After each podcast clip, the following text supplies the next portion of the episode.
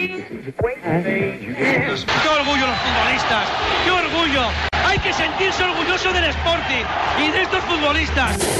En Ser Deportivos Gijón, Manfredo Teca.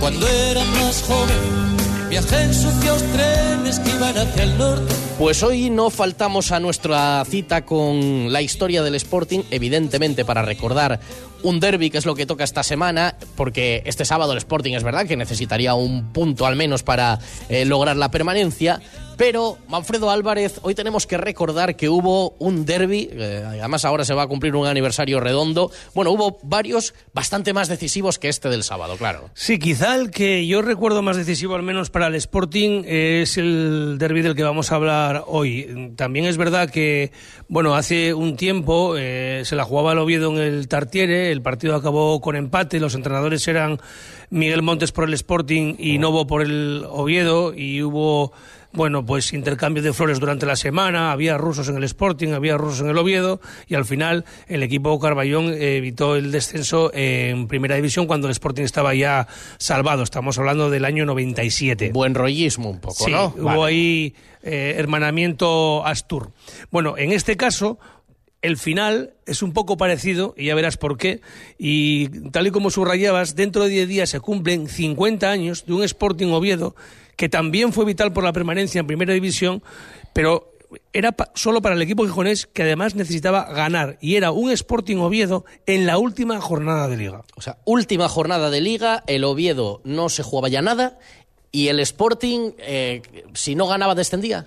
Sí, eh, podía descender, eh, dependía de, de, un resultado que ahora comentamos, pero mm, para amarrar la permanencia matemáticamente en esa última jornada tenía que ganar al Oviedo. Era la temporada 1972-1973 en Primera División y en una liga con 18 equipos. Se juega el partido el último día, jornada 38, con el Oviedo, como decimos, salvado matemáticamente, duodécimo con 30 puntos, tres más que el Celta que marcaba el descenso. Recordemos que entonces la victoria sumaba solo dos puntos. Sin embargo, el Sporting tenía 27, los mismos que el propio Celta y el Deportivo de La Coruña, pero con el gol averaje ganado con los dos equipos gallegos. Marcaba la zona de salvación, pero ya te digo, empatado a puntos. Era cuarto por la cola y bajaban tres. Así que en la última jornada, aquel 20 de mayo de 1973, el Sporting debía ganar al Oviedo para no depender de nadie y no descender. O sea, hay que imaginarse cómo sería esa semana previa con también, porque han pasado 50 años, pero habría esas cosas. ¿Qué va a hacer el Oviedo? Si va a salir muy motivado, si bueno, no va, no va a perjudicar a los, a los asturianos. Bueno, y llegamos aquí a esa última jornada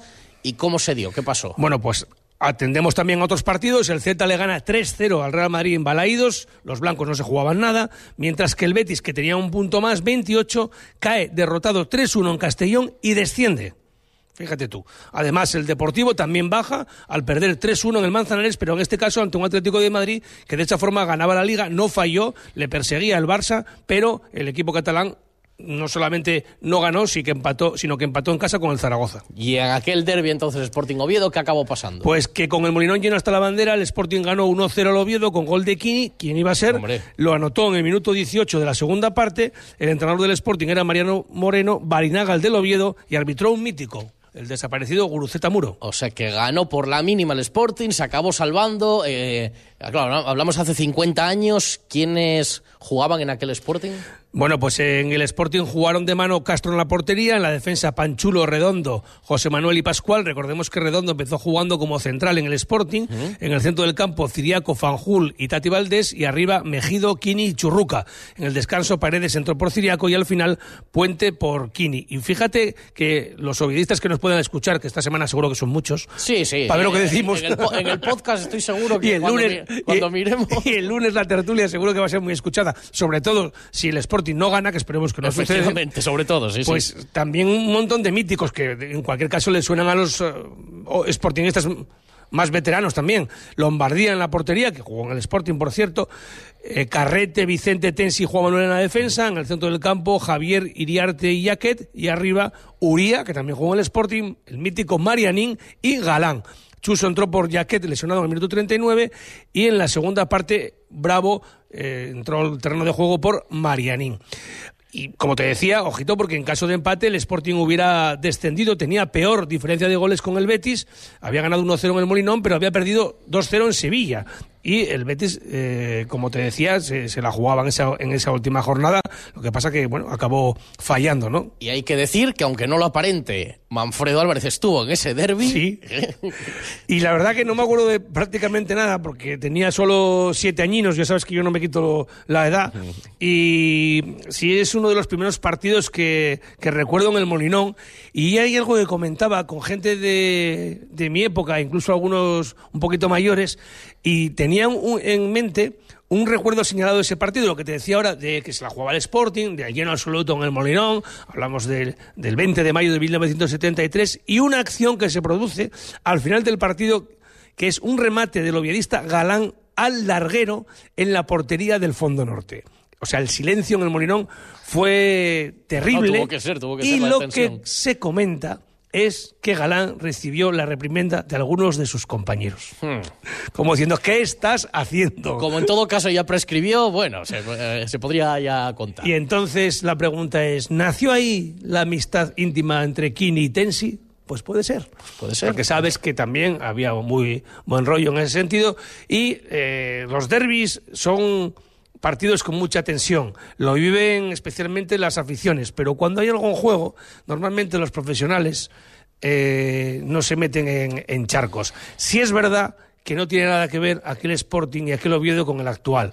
Entonces había muchos asturianos, había una confraternización, coincidían durante el año en distintos eventos y ahora pues la relación que tiene el Sporting con el Oviedo a nivel de futbolistas es minimal. Uno que haya jugado con otro en, en- en algún equipo, que alguno que haya coincidido en un filial, pero poco más, ¿no?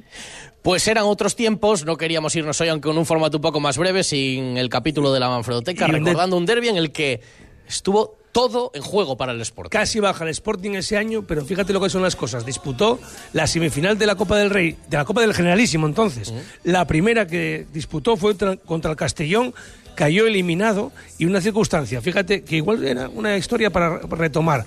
Desde octavos de final hasta la final se disputó la Copa después de acabar la liga. O sea, hubo un mes y pico con los equipos centrados única y exclusivamente en la Copa del Rey. Pues cosas de otro fútbol y anécdotas que, ah, como nunca se sabe dónde te atropella la historia, pasará la historia el derby del sábado y se recordará dentro de 50 años. Hombre, no tiene pinta, pero vete a saber. Vete a saber, puede ser por alguna por algún detalle. Bueno, se está comentando mucho que el Sporting está salvado con un punto y no es así, lo comentaba Pichu Cuellar. Claro, si te metes siete goles... eh, Matemáticamente claro, el Sporting tiene que ganar para salvarse. o sumar dos empates. Bueno, pero para que sea es, este sí, sábado sí, tiene sí. que ganar. Efectivamente, un punto, bueno, casi te lo garantiza, pero habría que ir a la diferencia de goles general. Pierdes un partido por 0-7 o 7-0, pero bueno, no va a ser el caso. Pues a disfrutar del derby dentro de lo que se pueda eh, y a acabar pronto la temporada que hace falta. Gracias, Manfredo. Ojalá se- gracias y ojalá se pueda disfrutar mejor después del derby. Efectivamente, sí, señor.